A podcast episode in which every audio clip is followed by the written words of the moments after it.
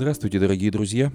У микрофона Андрей Горин. В эфире радио «Эхо Стокгольма», независимая радиостанция, вещающая на коротких волнах из шведской столицы. Мы были созданы в середине марта прошлого года по инициативе шведского интернет-провайдера Банхов вскоре после начала российской агрессии против независимой Украины. Сегодня 18 декабря 2023 года. Полномасштабная война продолжается уже 663 дня. Эхо Стокгольма в эфире по вторникам и субботам на коротких волнах в диапазоне 31 метра, частота 9670 кГц, 10 вечера по Киеву и в 11 часов по Москве. Мы выкладываем наши программы на платформах Telegram, SoundCloud, Apple Podcast и YouTube. Сегодня в нашем выпуске. Швеция и Дания договорились о поставках Украине боевых машин пехоты СВ-90. Показать России, что она не сможет закончить войну за 2024 год – Министерство обороны Эстонии описало, как оно видит следующий год для Украины. Генпрокуратура Финляндии инициировала расследование в отношении Яна Петровского, которого Хельсинки недавно отказались выдавать Украине. Угрозы Путина Финляндии в день его выдвижения кандидатом на фарсовых выборах в России. Евросоюз утвердил 12-й пакет санкций в отношении России. Украинские удары по объектам Черноморского флота изменили схему действия российских ВМС – Легион Свободы России заявил о своей причастности к воскресному рейду в Белгородской области. Россия усиливает давление на граждан Украины, которые работают на Запорожской АЭС, чтобы заставить их получить российские паспорта и подписать контракты с Росатомом. Премьер-министр Израиля заявил, что не готов пойти на прекращение огня в Газе, несмотря на растущий международный нажим. Израильские и американские власти знали о компаниях, финансировавших террористическую организацию «Хамас» еще в 2018 году, но ничего не сделали, чтобы их закрыть, пишет Нью-Йорк Таймс. В Канаде арестован молодой человек, подозреваемый в подготовке теракта, направленного против евреев. Хроника репрессий в России. Рассмотрение исков Алексея Навального приостановлено до установления его местонахождения. Соратники репрессируемого политика бьют тревогу по поводу того, что его местонахождение неизвестно уже 13-й день. Верховный суд Хакасии оставил без изменения приговор журналисту Михаилу Афанасьеву по делу о фейках. Писатель Борис Акунин внесен в Россию в перечень террористов и экстремистов, как на перебой сообщают русские информагентства. Мы продолжаем трансляции панели пятой антивоенной конференции Форума Свободной России, состоявшейся в Таллине 1-2 октября. В последующих эфирах мы продолжим трансляцию. Напомню, что резолюцию, принятую на конференции, которая прошла в заголовках крупнейших мировых медиа, можно прочитать и подписать на сайте Форума Свободной России.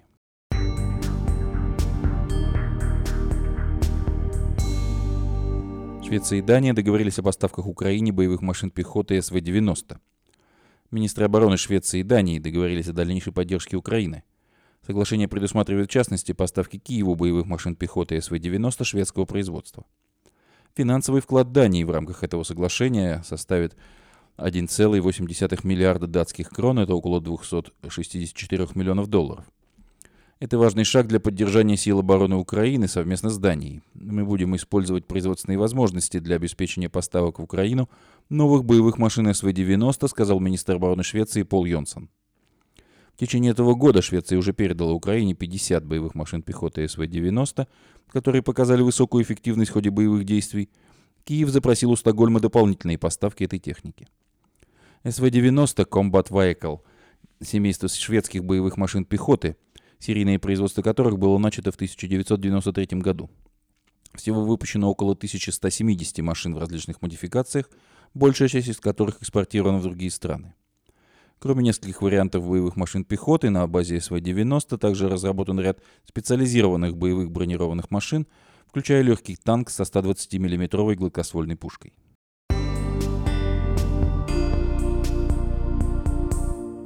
Показать России, что она не сможет закончить войну за 2024 год. Министерство обороны Эстонии описало, как оно видит следующий год для Украины. Министерство обороны Эстонии опубликовало доклад, в котором изложило стратегию по усилению позиции Украины в противостоянии с Россией. В Минобороны Эстонии полагают, что при увеличении поддержки Киева со стороны США и европейских стран и при подготовке к длительному конфликту Украина сможет отстоять свою независимость.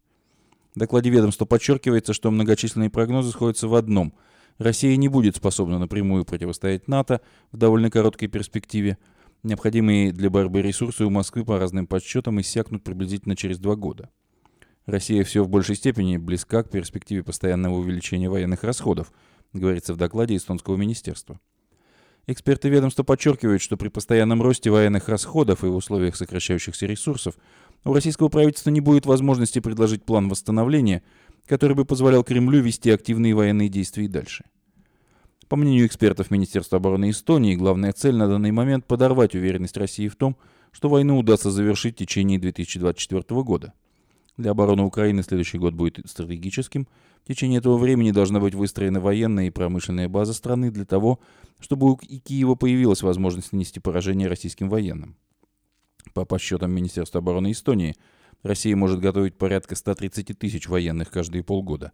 Чтобы не допустить роста численности российской группировки до размеров, необходимых для наступления, Россия должна нести потери порядка 50 тысяч военных каждые полгода, считают в эстонском ведомстве. Речь идет об убитых и тяжело раненых, уточняется в докладе. Западные страны подготовили около 100 тысяч военных для Украины за последние 20 месяцев – Расходы на их подготовку составили порядка 350 миллионов евро или 3500 евро на каждого солдата.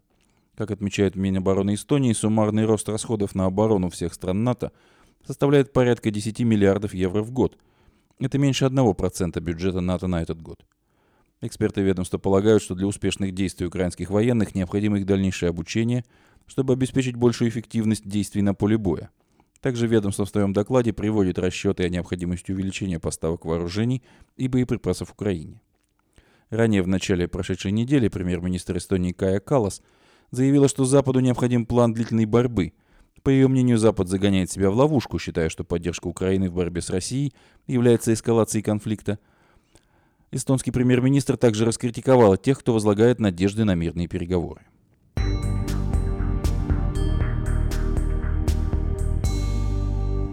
Генпрокуратура Финляндии инициировала расследование в отношении Яна Петровского, которого Хельсинки отказались выдавать Украине. Финляндия намерена провести расследование в отношении одного из лидеров так называемой диверсионно-штурмовой разведывательной группы «Русич» россиянина Яна Петровского. В настоящий момент Петровский находится в Финляндии. Украина обвиняет его в совершении военных преступлений в Донбассе в 2014-2015 годах и требует его выдачи. Ранее сообщалось, что финские власти отказались экстрадировать Петровского в Украину из опасений, что там ему не будет обеспечено надлежащее содержание в тюрьме и соответствующее обращение. Однако в пятницу стало известно, что Генеральная прокуратура Финляндии инициировала расследование, которое проведет, как пишет финская пресса, Центральное полицейское управление страны. Ян Петровский, которого Киев обвиняет в действиях, угрожающих суверенитету и независимости Украины, ранее был внесен в санкционные списки ЕС и США – в июле этого года он был арестован на территории Финляндии за нарушение миграционного законодательства и предоставление ложных данных при въезде. Что его ждет в случае, если финское расследование докажет его причастность к военным преступлениям в Украине, пока не ясно.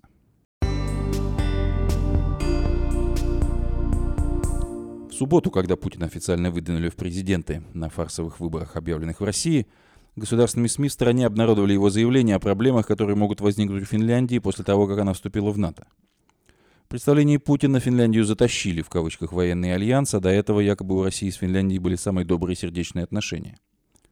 Проблем не было, теперь будут, потому что мы там будем теперь создавать Ленинградский военный округ и концентрировать там определенные воинские подразделения, предупредил Путин. Цитата по агентству ТАСС. Финляндия, в течение многих десятилетий сохранявшая нейтральный статус, решила присоединиться к НАТО после нападения России на Украину. На прошлой неделе власти Финляндии повторно закрыли свою границу с Россией из-за аномального наплыва иностранных мигрантов. Финские власти сообщали, что Россия поощряет волну миграции, желая таким образом дестабилизировать обстановку в стране.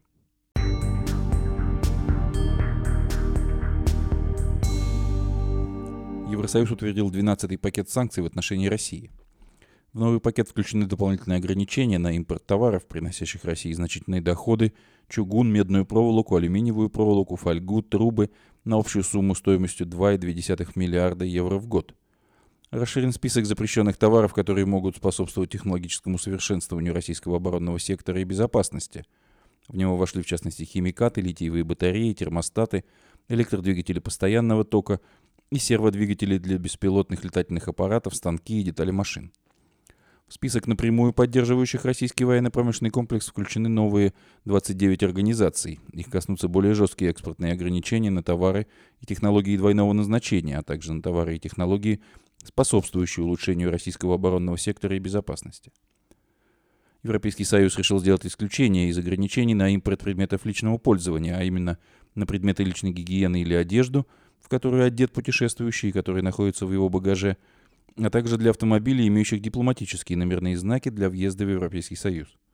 Кроме того, государства-члены ЕС теперь могут разрешать въезд автомобилей граждан ЕС, проживающих в России, при условии, что они не предназначены для продажи и используются исключительно в личных целях. Двенадцатый пакет санкций готовился уже давно, а принять его сейчас стало возможным после того, как свои возражения отозвала Австрия, которая требовала прежде убрать Райфайзенбанк International из украинского списка спонсоров войны.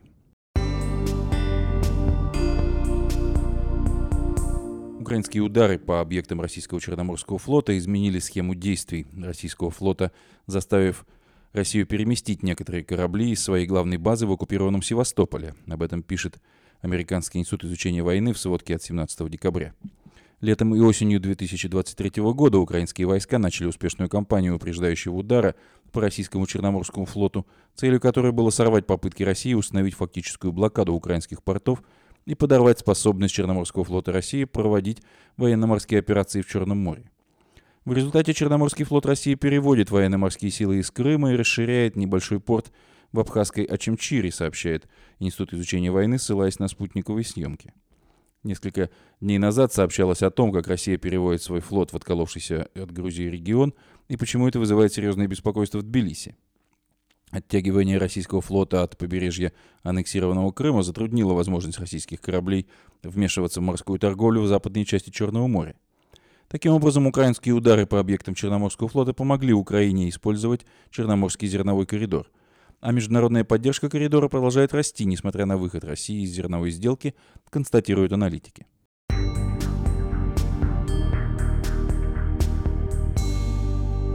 Легион Свободы России взял на себя ответственность за рейд в Белгородской области. Легион Свободы России заявил о своей причастности к воскресному нападению в Белгородской области. По утверждению вооруженной группы, штурмовые группы легиона выполнили все поставленные задачи и успешно вернулись на территорию Украины. Ранее Главное управление разведки Министерства обороны Украины сообщило, что атаку предприняли противники кремлевского режима. Главное управление разведки заявило, что подтверждает факт боевых действий около Тереберино, и по его утверждениям в результате атаки уничтожен взводный опорный пункт российских войск. Легион Свободы России также пишет об уничтожении взводного пункта, пункта в районе Теребрена. Весной этого года в Белгородскую и Брянскую область со стороны Украины прорывалось несколько вооруженных групп. Об ответственности за эти нападения заявляли Легион Свободы России и Русский добровольческий корпус.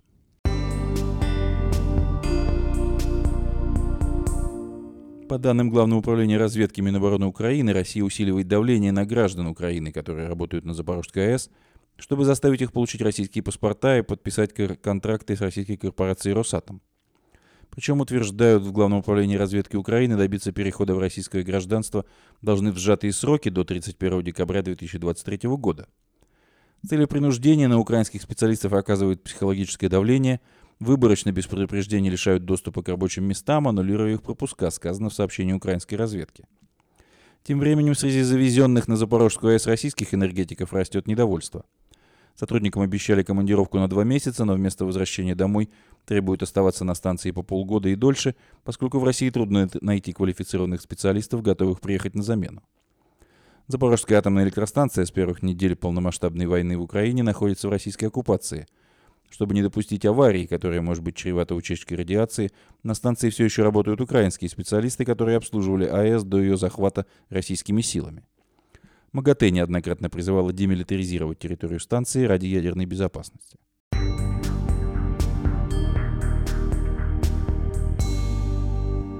Премьер-министр Израиля заявил, что не готов пойти на прекращение огня в Газе, несмотря на растущий международный нажим. Ранее с призывом к немедленному перемирию выступила министр иностранных дел Франции Катрин Колонна, которая в настоящее время находится в Израиле. Министры иностранных дел Великобритании и Германии также заявляли, что хотели бы добиться устойчивого прекращения огня в конфликте между Израилем и Газой. Бенемин Нетаньяху настаивает на том, что израильтяне поддерживают продолжение наземного наступления в Газе. По его словам, он получил письмо от семьи солдата, погибшего в ходе боевых действий, в котором говорится, у вас есть мандат на борьбу, но у вас нет мандата на то, чтобы останавливаться на полдороге. Вашингтон – выступающий главным союзником Израиля, ранее также выражал беспокойство по поводу того, как там считают неспособности администрации Нетаньяху минимизировать число жертв среди гражданских лиц. В ответ Нетаньяху заявил, Военное давление необходимо как для возвращения заложников, так и для победы. Без военного давления у нас ничего нет.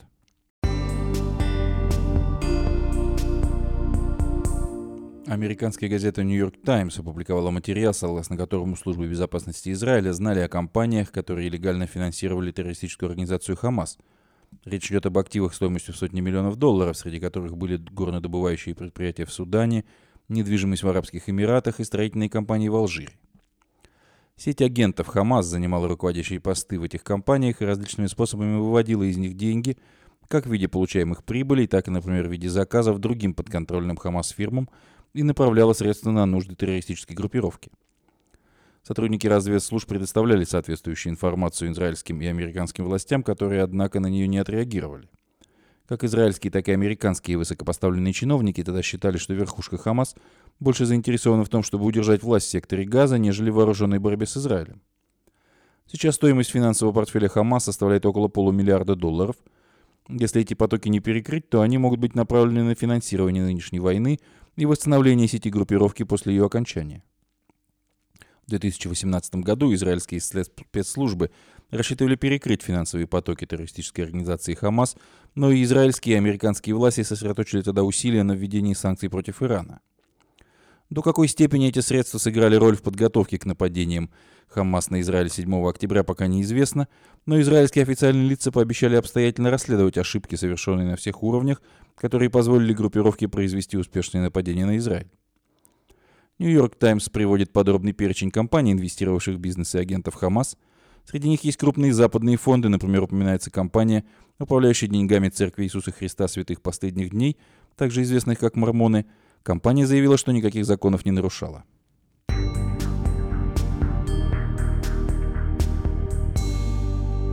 В Канаде арестован молодой человек, подозреваемый в подготовке теракта, направленного против евреев. Арестованный в пятницу юноша обвиняется в содействии террористической деятельности путем передачи инструкций по изготовлению взрывчатки, сообщает агентство Associated Press со ссылкой на заявление Королевской конной полиции Канады. Ему также предъявлены обвинения в том, что он сознательно инструктировал некое лицо для осуществления террористической деятельности против евреев. Имя, возраст и какие-либо иные подробности о личности подозреваемого не приводятся – в заявлении сказано, что дополнительная информация о молодом человеке не может быть обнародована в связи с его возрастом. По словам мэра Оттавы, городская полиция продолжит патрулировать синагоги и другие еврейские учреждения.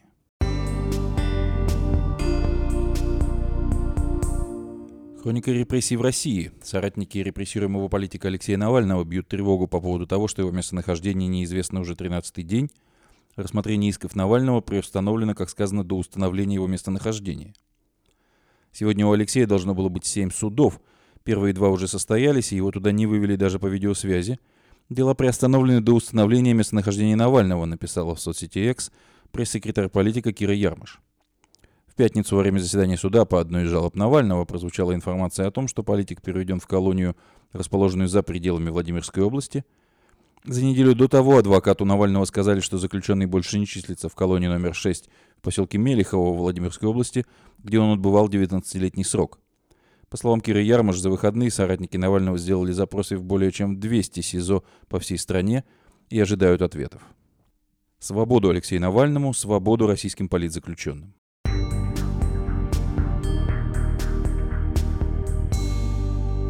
Верховный суд Хакасии оставил без изменения приговор главному редактору издания «Новый фокус» Михаилу Афанасьеву в сентябре этого года получившему 5,5 лет колонии за публикацию об 11 хакасских ОМОНовцах, отказавшихся ехать воевать в Украину. Об этом сообщает правозащитный проект УВД-Инфо. Афанасьев стал первым российским журналистом, осужденным за распространение фейков о войне с использованием служебного положения, пункт А части 2 статьи 207.3 Уголовного кодекса Российской Федерации. Вину он не признал. Как пишет УВД-Инфо, Суд второй инстанции не принял во внимание то, что материал Афанасьева был не о российской армии, а об ОМОНе, СОБРе и Росгвардии. В суде первой инстанции журналист говорил, что единственным мотивом публикации было привлечь внимание к застарелым проблемам внутри хакасского ОМОНа. Защита наставила на том, что э, в ходе допроса свидетелей обвинения практически все данные, изложенные в статье, подтвердились – Защита также настаивала, что на момент публикации текста 4 апреля 2022 года ответственность за так называемые фейки еще не распространялась на служащих Росгвардии, то есть ОМОНовцев. Поправки в статью Уголовного кодекса, в том числе о Росгвардии, вступили в силу 5 апреля 2022 года, то есть на следующий день после выхода статьи Афанасьева. Свободу Михаилу Афанасьеву, свободу российским политзаключенным.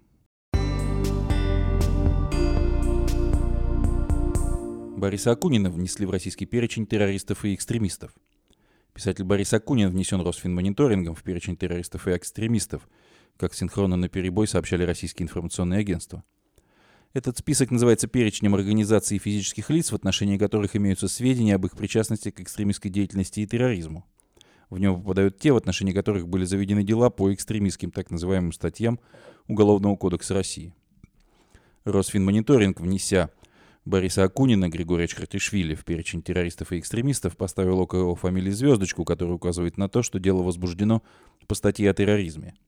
На момент публикации данных Росфинмониторинга еще не было известно о возбуждении уголовного дела против Григория Чхартишвили. На прошлой неделе издательство АС решило приостановить распространение книг Бориса Акунина и писателя Дмитрия Быкова. Этому предшествовала история с провластными российскими пранкерами Лексусом и Вованом, в разговоре с которыми Акунин выражал готовность оказывать поддержку Украине.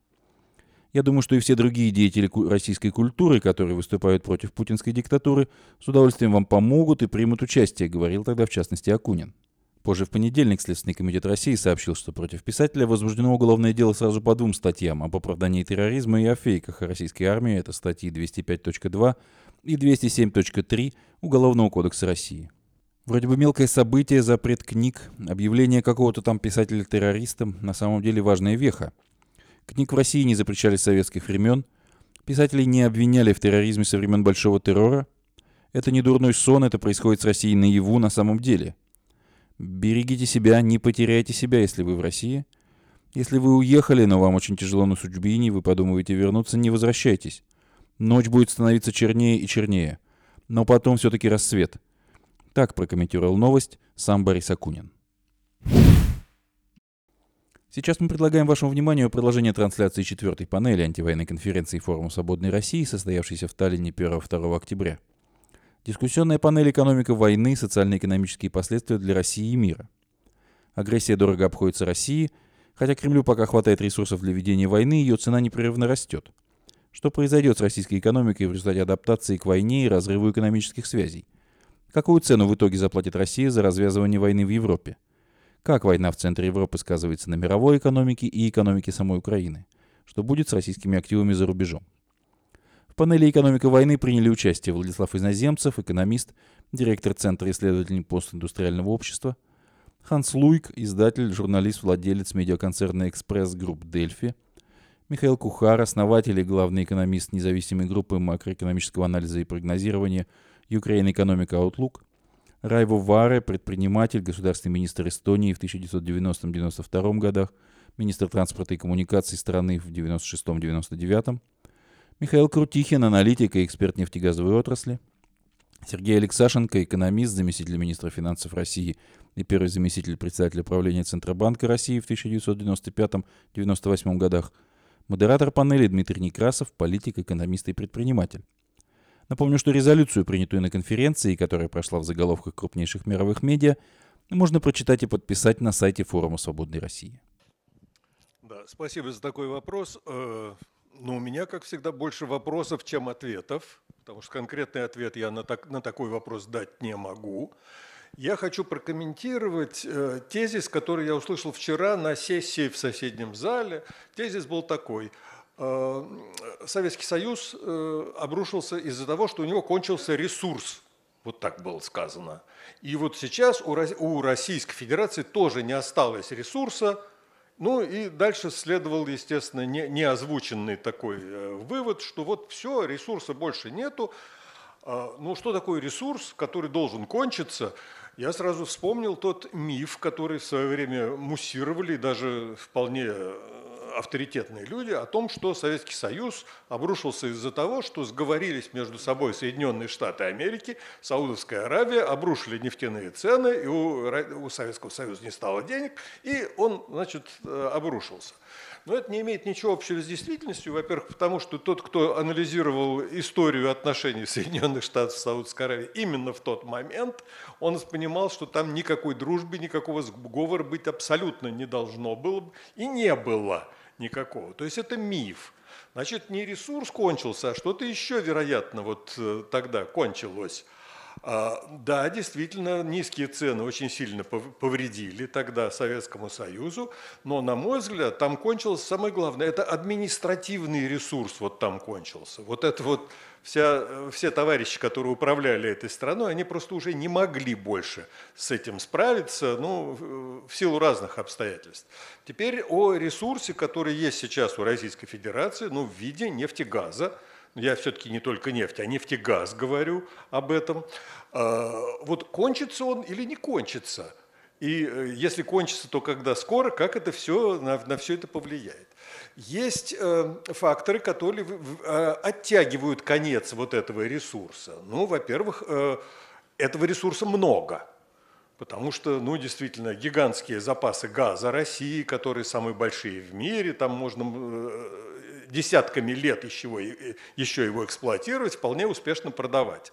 С нефтью значительно сложнее, потому что, ну, даже по данным Министерства энергетики, еще в 2019 году где-то 30% нефти, вот, а, выявленных запасов нефти, это э, легко извлекаемая нефть, которую можно вот, э, рентабельно добывать. 70% они требуют, либо вообще их взять нельзя, по геологическим условиям, либо они требуют значительных затрат для того, чтобы их извлечь, их ну, невыгодно продавать. Ну, например, для того, чтобы добывать нефть в Карском море, нужно, чтобы она на рынке стоила где-то долларов 300 за баррель вот тогда можно будет там организовывать какую-то добычу нефти. Вот эта нефть, да, выявлена, там есть какие-то запасы, но ее взять невозможно.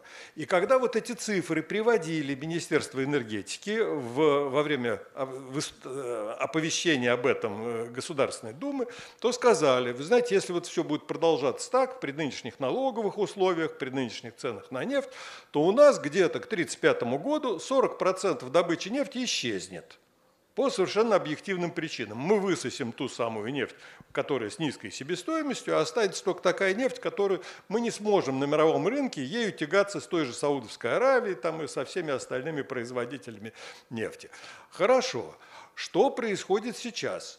Сейчас происходит ускоренное вот опустошение тех самых нефтяных запасов, которые пока еще рентабельны, с низкой себестоимостью.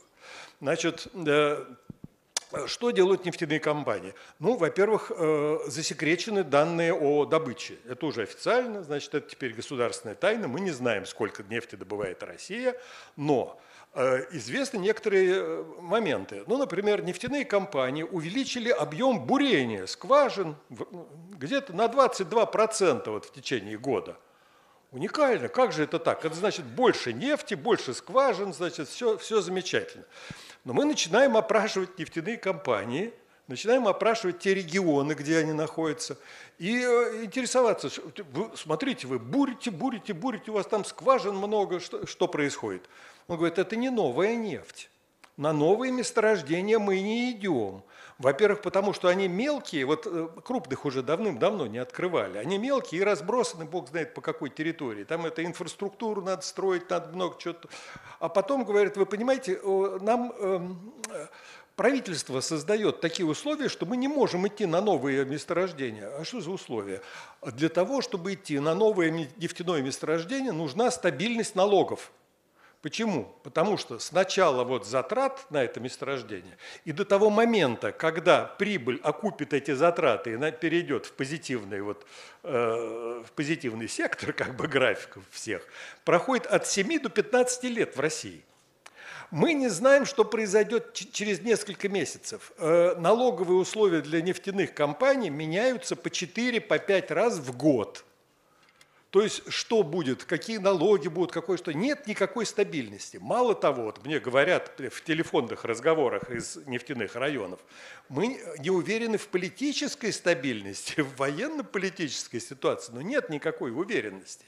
И поэтому что делают нефтяные компании? Они вот на этих старых месторождениях, многие из которых введены еще в советское время, они там начинают бурение новых скважин, или так называется зарезка боковых стволов. Это вот скважина еще внизу, там идет такая вот ответвление от этой скважины. Бурение идет, метры там в отчетности прибавляются. А то, что это скважины, которые высасывают последнюю рентабельную нефть, вот это нигде не говорится – это не новые перспективные месторождения, их просто нету.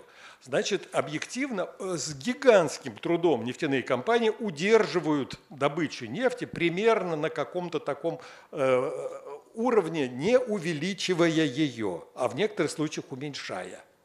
Значит, смотрим дальше по этому же самому ресурсу. Вдруг Россия объявляет, извините, у нас тут экспорт сокращается. Мы якобы по согласованию с ОПЕК+, плюс эту нефть сократили экспорт на 300 тысяч баррелей в сутки. Замечательно. До конца года, вот каждый месяц мы будем отчитываться, что мы сокращаем эту добычу. Ох, как замечательно. Значит, если добыча нефти остается прежней, на внутреннем рынке появится больше нефти. Смотрим на внутренний рынок. Ой, а что же там такое происходит-то? Оказывается, дефицит топлива. То есть нефтяные компании почему-то вот эту нефть не отправляют на российские нефтеперерабатывающие предприятия столько, сколько нужно стране. Не только военным, но вообще всей стране, там уборочной страде и так далее, и так далее. И э, получается, что э, возникает дефицит. Как это? Где это дефицит? Смотрим Самарскую область, там три нефтеперерабатывающих завода компании «Роснефть», а там дефицит топлива на АЗС – как это может быть? Все кричат, бьют э, в колокола, ребята, тревога. Что это означает? Это означает, если действительно экспорт сократился, а мы знаем, что есть сейчас еще серый экспорт, не только серый импорт в России, но еще и параллельный или серый экспорт, это означает, что добыча падает – и падает она быстрее, чем при вот тогда, в 2019 году, обещали, что к 1935 году она там упадет на 40%. Она раньше упадет, она раньше падает. Это раз. Вот теперь, что влияет на э, вот, э, отрицательно как бы на вот этот баланс? Э, что ускоряет опустошение ресурса? Ну, с одной стороны, э, вы знаете, есть такое явление, меня несколько лет тому назад спрашивали, как можно охарактеризовать вот поведение российских компаний, предпринимателей вот в нынешней ситуации. Э, не, несколькими словами, я говорю, четыре слова. Это ускоренная монетизация административного ресурса. То есть у, у компаний, у которых есть хорошие связи с крышами в администрации, в региональной, федеральной, там еще где-то, они налаживают совершенно свой нормальный бизнес, и деньги эти они куда-то выводят. Вот это явление, монетизация административного ресурса, оно э, влияет на опустошение вот этого вот ресурса природного, неприродного, экономического, который у России пока еще есть. Когда компания нефтяная говорит, мне говорит, вот, знаешь, Миш, там, менеджер говорит, нам страшно выгодно было, когда объявили потолок цен на нефть. Мы вот по этому потолку, по минимальной цене нефти, стали ее отгружать из портов куда только можно. Кому мы это дело продаем? Мы это продаем. Вот компания «Лукойл» продает компания «Литаско». Компания «Литаско» – это зарегистрированная за границей компания, принадлежащая на 100% «Лукойлу». То есть вот с первой, с этой цены, которую они, значит, низкую низкую цену они продали, они с нее налоги, естественно, федеральный бюджет платят. А, а та компания уже дальше, перед, перепродавая все это хозяйство, она начинает монетизировать свой вот этот с участием, естественно, администрации всяче, на, всех, на всех уровнях. Дальше. Та же самая администрация. О, говорят, как плохо, у нас тут танкеров каких-то вот не хватает, там э, флот каких-то теневых танкеров будем создавать. Это что? Танкеры принадлежат Российской Федерации, и э, стоимость перевозки нефти они отчисляют в федеральный бюджет Российской Федерации? Нет. Та же самая компания Совкомфлот, у нее было 111 танкеров, они их отвезли куда-то, ну, зарегистрировали на свою дочку стопроцентную в Абу-Даби, и они спокойно возят эту нефть, и далеко не все деньги возвращают в федеральный бюджет. Так что, когда говорят, что вот санкции, они ну, плохо сейчас действуют, ну, действительно плохо действуют санкции, но вот не по той причине, что вот. Э, дешево продают, а, а нашли способы вот параллельного экспорта, во-первых. Второе, э, правительство приняло меры – что оно сделало? Оно говорит, а что это мы вот с этой первой таможенной цены будем с вас снимать эти самые налоги? Давайте мы придумаем виртуальную цену. Какую виртуальную цену, сказали нефтяники. А мы вот давайте возьмем бренд, вот там есть такие, публикуют все время там dated бренд. И мы от него в декретном порядке скажем, у нас будет скидка. Вот, например, 34 э, доллара сейчас, потом 31 доллар тогда. Вот они по месяцам раскидали все вот эти скидки. Ну, нефтяники поморщились, поморщились, да, больше придется немножко платить, но тем не менее мы выдержим и это. А дальше начались, э, ну, у нефтяников параллельные какие-то экспорты.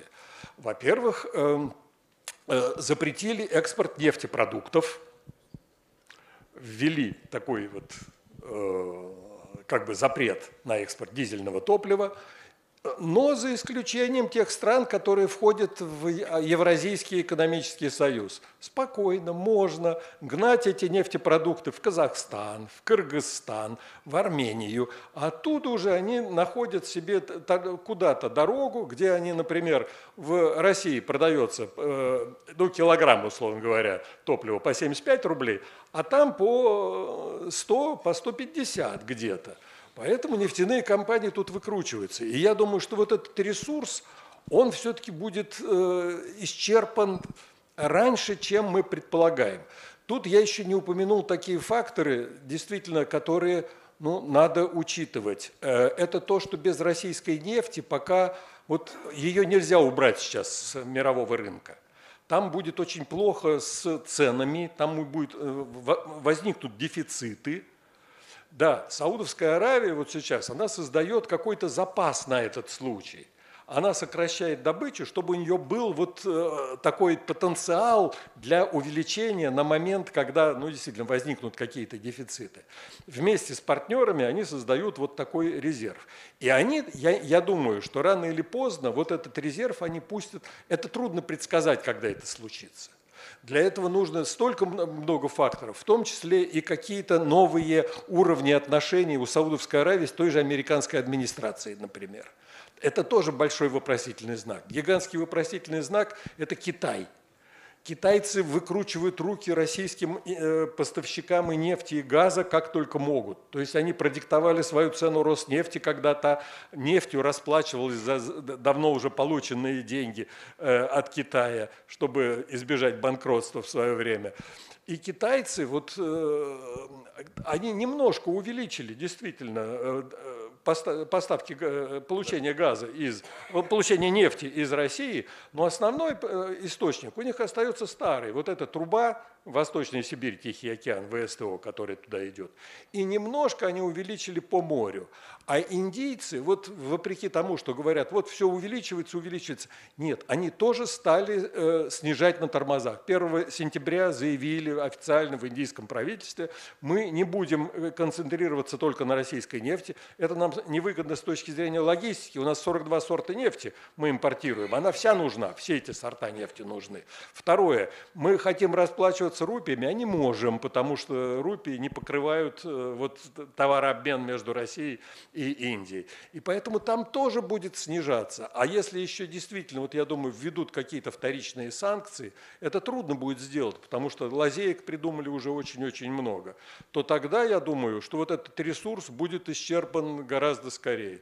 А вот административный ресурс, я думаю, что он еще долго будет оставаться научились в администрации Российской Федерации справляться с такими проблемами. Спасибо большое. Я как раз, вы удивитесь, вы начали с истории про Саудовскую Аравию. Буквально в аналогичной аудитории несколько лет назад мы с Гарри Кимовичем поспорили именно на эту же самую тему, про то, что, э, что якобы Саудовская Аравия э, обвалила цены специально, чтобы ударить по Советскому Союзу. Пришлось разбираться в этой теме, и оказалось, что было ровно наоборот, что американцы, Буш старший тогда, вице-президент, ездил специально в Саудовскую Аравию, чтобы уговаривать их не обваливать цены. То есть это было ровно, э, то есть этот миф не просто миф, а это полностью прямо противоречит тому, что было, было в реальности. Ну и понятно, что да, с э, экспортом нефти вот э, тут всегда есть две таких э, крайности. Одни говорят, санкции не работают, да? а другие говорят, что вот там санкции эффективны. Понятно, что э, санкции, они, конечно, работают, но они э, отнимают у российского, скажем так, правительства совсем не тот масштаб, э, как сказать, ресурсов, которые э, ну, хотелось бы сделать. Да? И до сих пор нефть, в общем-то, как основной источник бюджетных доходов сохраняется, и сделать с этим очень сложно. Что? Потому что мир не может отказаться отказаться от российской нефти. То есть даже если а, там Запад ее не будет покупать, она просто уйдет с рынка, это сообщающиеся сосуды. Мир это сообщающиеся сосуды. И если просто уйдет российская нефть, в мире произойдет экономический кризис. Это, ну, тут ничего нельзя сделать с этим. Поэтому это только очень постепенно, постепенно, вот как говорили там Саудовская Аравия и все прочее. А, я на этом, нам уже говорят, что мы все должны заканчивать давно. Да, на, на... Вот, э, или вы хотели все-таки... Если да, вот э, один вопрос насчет санкций. Мы, мы ведь э, видели санкции после, после агрессии России 2014 года. Санкции из Америки были довольно-таки серьезные, в том числе и санкции на буровую технологию, как раз вот в этих, в этих отраслях, о, о которых вы говорите. Санкции Европы были вот так себе. Мы вроде тоже что-то делали. А российские контрсанкции, санкции, они нам, особенно, обращаю внимание, Словакии, Польше, Балтийским странам и Испании, были очень болезненные. Очень. И так вот в Словакии что случилось? Роберт Фико там э, э, хорошо стоит там, э, теперь в коалиции будет или нет, надеюсь, не, не сделаю с ним, что будет, но это, это тоже вот один из следствий, может быть, этих контрсанкций. А говорите, пожалуйста, вот, э, уважаемый Михаил Крутихин, вот американские санкции, они 8 лет до нынешней э, агрессии России, они действовали. То есть, как бы нельзя было там обновлять технологию до добычи нефти, газа. Это так или, или не действовали? Это какие объемы мы видели в январе-феврале Э, и, и по экспорту нефти и газа, они ведь э, здоровые объемы. Так что не действовали. Только прошу буквально пару минут, а то нам, нам уже пора. Нет, санкции действовали. Например, э, на Сахалине единственная надежда увеличить добычу газа Э, на шельфе Сахалина – это южно-киренское месторождение. Его можно разрабатывать, там газ, только с помощью технологий вот подводного, на, на дне устанавливаются такие модули. Это могут делать только четыре компании в мире. Все четыре компании сказали, из-за санкций мы не можем это поставлять. Больше, и вот оно не, не действует. Вот нету там тех объемов газа, которые нужно.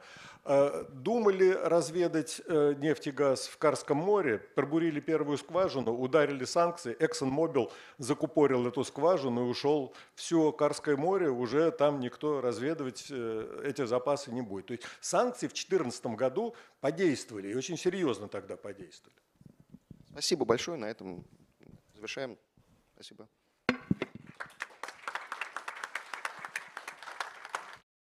Список Путина – это проект форума «Свободной России», направленный на поиск, закрепление и унификацию данных о лицах, ответственных за создание и функционирование системы узурпации власти и подавления гражданских свобод в России, а также военных преступников и лиц, ответственных за разжигание войны. Список Путина функционирует с 2016 года. За это время в список попало более двух тысяч фигурантов, от высшего политического руководства РФ до мелких исполнителей и пропагандистов. В 2018 и 2019 годах делегация форума представляла список Путина в Конгрессе Соединенных Штатов Америки и других американских институциях. В 2022 году проект «Список Путина» подготовил доклад «Полторы тысячи поджигателей войны», содержащий внушительный список людей, которых можно назвать виновниками этой войны, от членов Совета Безопасности РФ, принимавших решение о вторжении в Украину в феврале 2022 года, до ведущих пропагандистов и лидеров общественных мнений, поддержавших крупномасштабное вторжение в Украину. На сегодняшний день в списке Путина уже более двух тысяч фигурантов. В преддверии пятой антивоенной конференции в Таллине форум «Свободной России» проголосовал за включение новых фигурантов в список Путина. Поскольку война идет уже второй год, и никто из крупных чиновников не пожелал публично осудить ее и выступить против путинского режима, мы посчитали возможным и нужным носить список Путина чиновников по должности, то есть тех, кто, возможно, сам и не совершал конкретных преступлений, но в силу своей должности обеспечивает функционирование путинского режима и продолжением агрессивной войны против Украины. Среди почти 200 новых фигурантов есть те члены правительства РФ, которые раньше не попадали в фокус нашего внимания. Такие, как Андрей Белоусов, первый заместитель председателя правительства, министр промышленности и торговли Денис Мантуров, министр строительства и жилищно-коммунального хозяйства Ирек Файзулин – заместитель председателя правительства России, полномочный представитель президента в Дальневосточном федеральном округе Юрий Трутнев, заместитель председателя правительства Татьяна Голикова. Не смогла избежать внесения в список Путина и Эльвира Набиулина, председатель Банка России, ответственная за поддержание стабильности финансовой системы путинизма. Не забыли мы и сотрудников путинской репрессивной карательной системы, преследующей по политическим делам наших товарищей в России. В список Путина были внесены так называемые правоохранители, принимавшие участие в преследовании гражданских активистов и участников форума Михаила Кригера и Сергея Михайлова. Начальник Центра по противодействию экстремизму МВД по Республике Алтай Сергей Фигулин, судья Горно-Алтайского городского суда Алексей Кривяков, судьи Калининского районного суда города Санкт-Петербурга Любовь Мещерякова и Дмитрий Севенков и другие – Особое внимание в этот раз мы уделили малоизвестным военным пропагандистам второго и третьего эшелонов, которым обычно удается летать ниже санкционного радара, избегая лишнего внимания и внесения в санкционные списки. В этот раз мы подготовили доклад об этих людях под названием «Промоутеры войны». В этот доклад вошли десятки разных фигурантов, от так называемых экспертов, приглашаемых на федеральные каналы для продвижения провоенных нарративов, до владельцев, редакторов и авторов зетных телеграм-каналов, пропагандирующих войну и осуществляющих рекрутинг российских наемников и сбор средств на их экипировку и вооружение. Среди них скандально известный лидер мужского государства Владислав Поздняков, писатель-боевик Александр Жучковский, рэпер Михаил Маваши, боец ММА Максим Дивнич – рэпер и автор песни «Лето и арбалеты» Аким Гасанов, молодой политик псевдооппозиционных взглядов Роман Юниман. Для части фигурантов нашего списка, которым обычно удается избегать санкций, мы будем добиваться введения визовых ограничений. Сторонники войны и диктатуры не должны пользоваться плодами развитых демократических обществ. Это справедливо. Э, господа, мы начинаем вот эту панель, э, которая в общем, надо сказать, по такой очень острой теме. Да? Она острая потому, что э, когда мы, если мы говорим о русской вине, то мы говорим о своей вине. Вот, пришел Орешкин, ура. Э, вот. Э, значит, если мы говорим о русской вине, то мы говорим о своей вине. Да? И поэтому обсуждение этого вопроса всегда очень такое становится жесткое, э, иногда неприятное, там, и э, так далее. Да? Вот. И э, дискуссия часто переходит вообще какие-то границы. Поэтому я прошу всех помнить вот о чем. Что у нас у всех есть общий враг. У нас у всех общая трагедия. Наша страна захвачена таким бандитским формированием. Именем нашей страны, значит, нашим именем совершаются ужасные вещи. Совершаются давно и в Грузии, и в Сирии. Война в Украине идет с 2014 года. 22 февраля, 24 февраля 22 это начало просто нового этапа, когда убивают уже каждый день, убивают предельно э, масштабно. Вот. И это все, как бы, да, это как бы, вот говорят, что это наша, что это наша, наша вина, да. Вот, э, значит, и, понимаете, но я прошу помнить, что мы все согласны с тем, вот есть вещи, с которыми мы все согласны. Мы согласны, что Путин злодей. Мы согласны, что война преступна. Мы согласны, что Украина должна победить и что Крым украинский, разумеется, и, э, и э, так далее. Мне кажется, это самое важное. Мне кажется, никакие содержательные или стилистические разногласия между нами, между сидящими здесь на панели, между теми, кто в зале, тем, кто смотрит нас в трансляции, э, они на этом фоне э, не очень важны. В главном мы все-таки едины. Поэтому надеюсь, что никто не будет здесь объяснять, как глуп или аморален собеседник. Э, ну, кто будет, тому Бог судья. Э, значит, что можно сделать? Я предложил эту секцию не для того, чтобы рассуждать о морали, честно говоря. Вот здесь вынесены вопросы, которые, по-моему, принципиально важны. Это рестрикции. Что это? Дискриминация по паспорту или справедливое воздаяние? Ответственна ли русская культура за преступления, которые совершаются сейчас именем России? Русская культура, не какой-то там э, убогий шаман, а э, э, русская культура настоящая. Да? Может быть, что-то в ней есть такое, что этот вирус тоталитаризма выходит вновь и вновь. Вот вновь и вновь, да? Вот, значит, ответственна ли русская культура. Несут ли ответственность за происходящее такие люди, как мы, как сидящие в зале? Вот мы в этом виноваты или нет? Вот. А что могла сделать, но не сделала российская интеллигенция, политически активный, демократически настроенный слой российского общества, чтобы предотвратить эту катастрофу?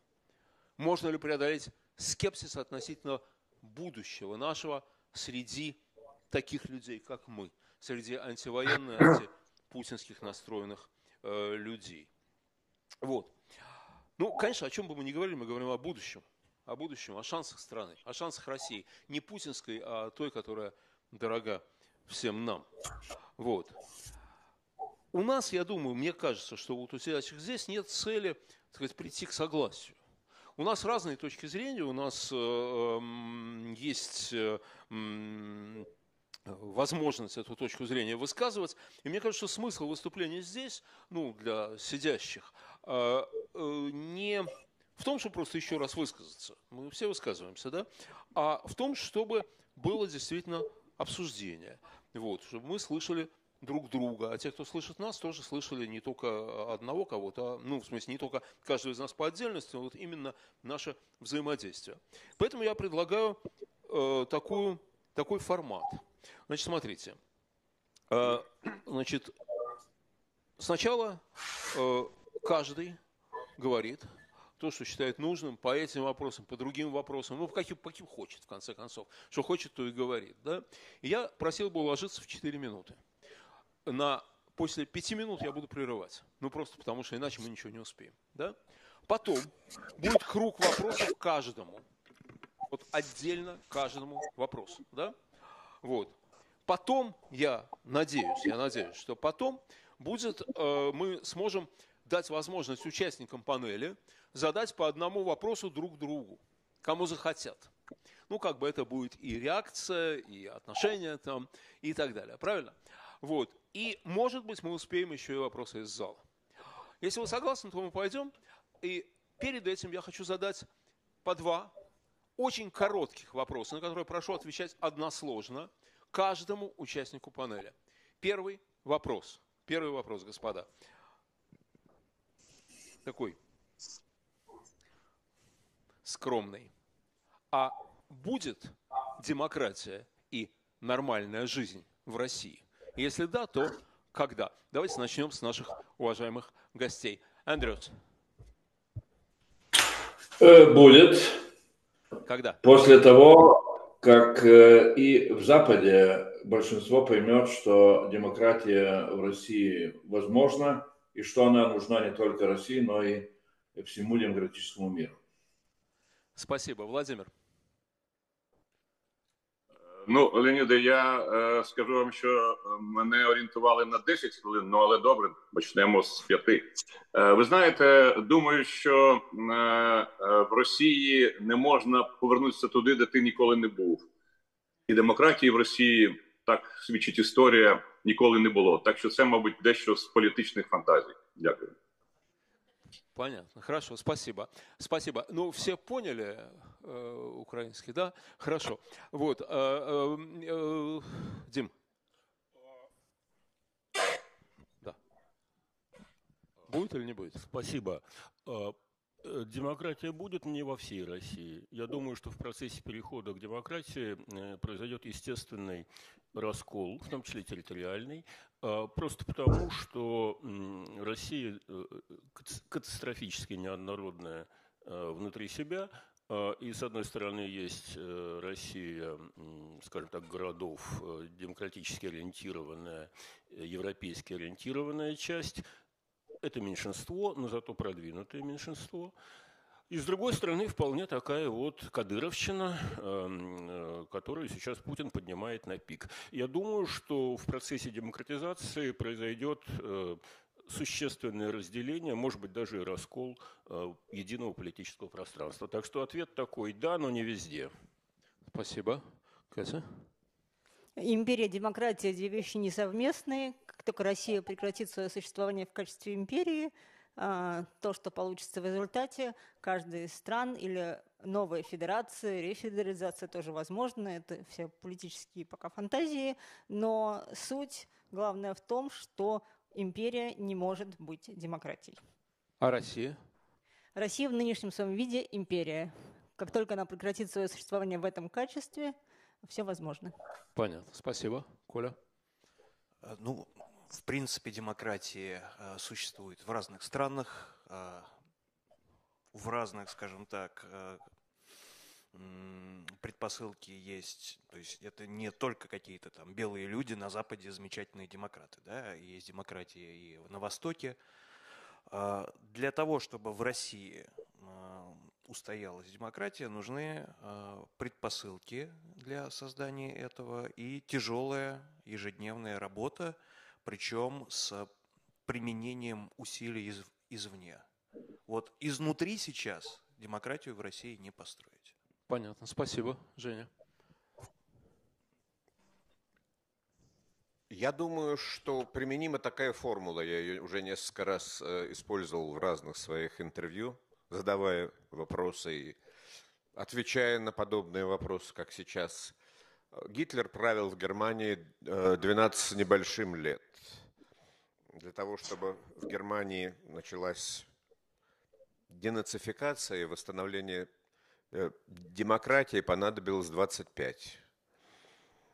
Э, Путин правит почти 25, э, возможно, понадобится 50 но я не очень верю, я точно знаю, что я до этого не доживу, и я не очень верю в то, что это в принципе возможно. Я совершенно согласен с тем, что э, сказал э, Дмитрий Борисович, уважаемый, что может быть она где-то и восстановится, но точно не везде.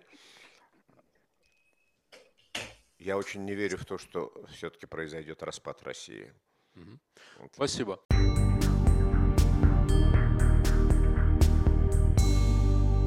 Вы слушали трансляцию панели антивоенной конференции Форума Свободной России. Наша сегодняшняя программа подошла к концу. Напомню, что «Эхо Стокгольма» в эфире по вторникам и субботам на коротких волнах в диапазоне 31 метра, частота 9670 кГц в 10 вечера по Киеву и в 11 часов по Москве. Мы выкладываем наши программы на платформах Telegram, SoundCloud, Apple Podcast и YouTube. Всего вам доброго. До новых встреч в эфире. С вами был Андрей Горин. До свидания. Я расскажу вам про страну, где свет у темени в плену, Где на устах лежит печать, Где хочешь жить, умей молчать, Где за одну лишь фразу Вас упакуют сразу. Я расскажу вам про страну, Что с дуру вляпалась в войну, и гонит шнягу про напасть Мол, мир грозит на нас напасть Где так мозги засраты Хотя разгребай лопатой Я расскажу вам про страну Где в храм пустили сатану. На гибель сына гонит мать А поп велит вам убивать Румяны и плечисты Поклоны бьют чекисты я расскажу вам про страну, где хиппи нынче за войну. И на лету, сменив стезю, Трясут козой под буквой «зю» Возвышенно и даже почти что в камуфляже. Вы рассмеетесь мне в ответ. Такой страны на свете нет. Или будете возмущены На свете нет такой страны. А я скажу вам, знаете, езжайте побывайте.